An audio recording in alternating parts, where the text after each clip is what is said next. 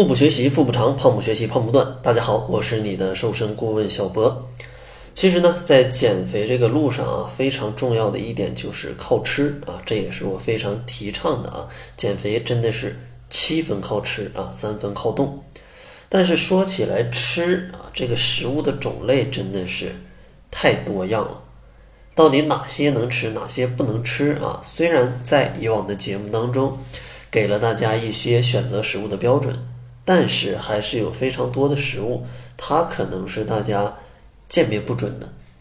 所以说呢，这期节目想跟大家来介绍几个啊，可能看起来比较健康，但实则也是非常容易发胖的食物，让大家可以在日常生活当中尽量避免掉这些啊减肥的雷区。首先呢，在减肥当中有一个最重要的原则，大家一定要明白，就是。我一直讲的叫做能量守恒的一个原则。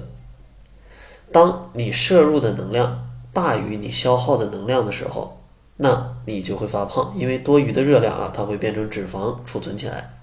当你摄入的能量小于消耗的能量的时候，啊，那你这样的话就理论上是会瘦的。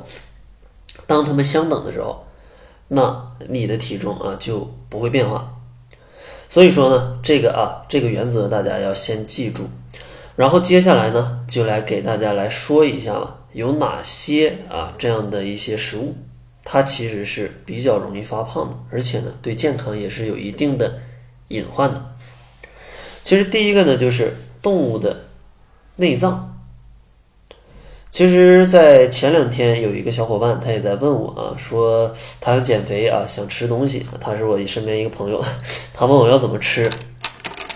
我说：“那你桌上都有啥能吃的？”他跟我讲说：“这儿这儿有一份肝儿，然后还有一份那个海鲜，然后没有别的了。”他问我怎么吃能瘦。其实像这样的那就很尴尬嘛，因为这样怎么搭配，其实它都是就是你的营养都是摄摄入的不均衡嘛。尤其是这里的它的这个肝脏啊，还有一些动物内脏，其实这些食物，它虽然营养很丰富，但是它里面有一个东西是非常超标的啊，这个东西叫做胆固醇。拿猪脑啊，猪脑来计算的话，一百克的猪脑，它胆固醇的含量差不多有两千五百毫克。啊，大家可以去对比一下其他食物，会发现其实这个数值它是高的非常吓人的。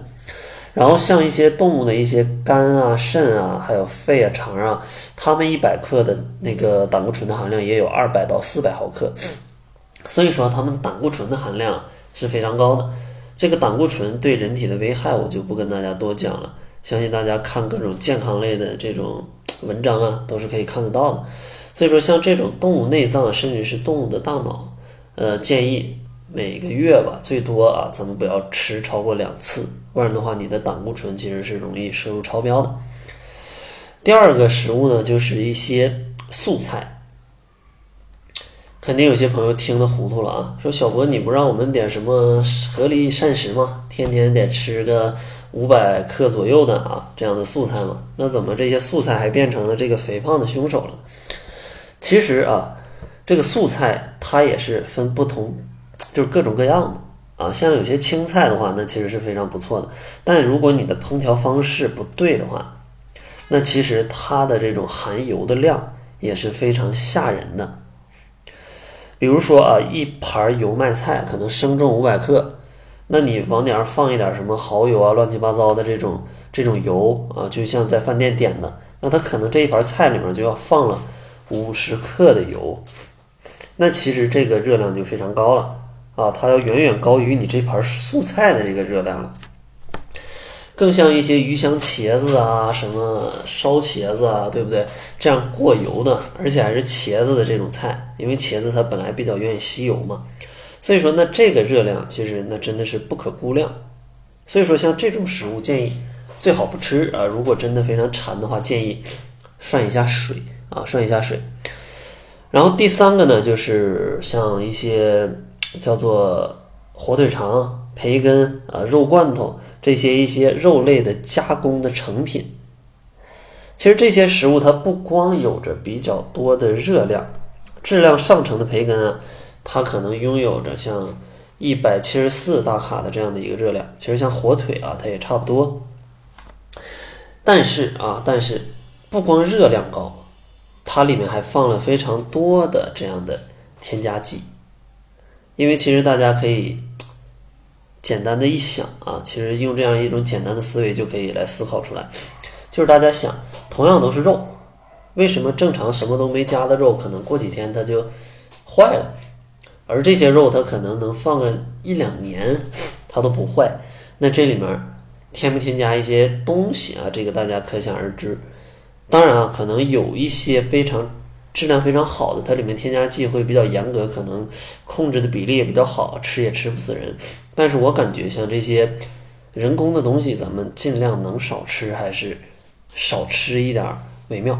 而且里面都会加超量的这种钠呀，对不对？它肯定要比你日常做饭的这个钠啊盐要多，因为它的口感本来就是很咸的。所以说这种食物咱们在减肥当中也尽量去避免。当然啊，咱们要分两两面去考虑。如果你真的在日常生活当中没有肉可吃，那你只能早餐给自己煎两块培根，那我觉得你还是可以吃的。啊，还是可以吃的。当然，我建议你用牛奶或者鸡蛋来去补充蛋白质啊，而不选择这个。当然，你一个礼拜吃一回，甚至一个月吃个两三回，这问题都不大。但如果你天天早上都特别爱吃培根的话，那这个建议啊，大家去把它改一下。其实这个食物啊都是有好有坏的，大家一定要去合理的去吃，而不是说盯住一种食物，咱们这一个月就可劲儿就就吃它。那这样的话，它再健康也是会出问题的。然后最后一种就是水果罐头啊。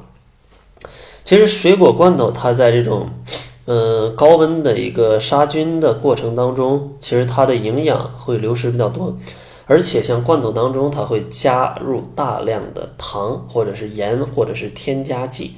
如果你吃的比较多的话，它也会增加糖尿病、高血压、肥胖的风险。所以呢，建议这类食物，咱们尽量啊少吃一点，在减肥的过程当中少吃一点，吃一点新鲜的水果啊，这个是更好的。那好了，今天呢就给大家来介绍这四种啊，可能是隐藏的肥胖杀手啊，希望大家可以避免掉啊，既能健康啊，又能减肥啊，这相信是大家都想要的。最后呢，想送给大家一份减肥大礼包啊！其实这份大礼包我们也是整理了好久，里面包含十二万字的减肥资料，还有一份七日瘦身食谱，以及啊一些非常适合懒人做的一些瘦身运动。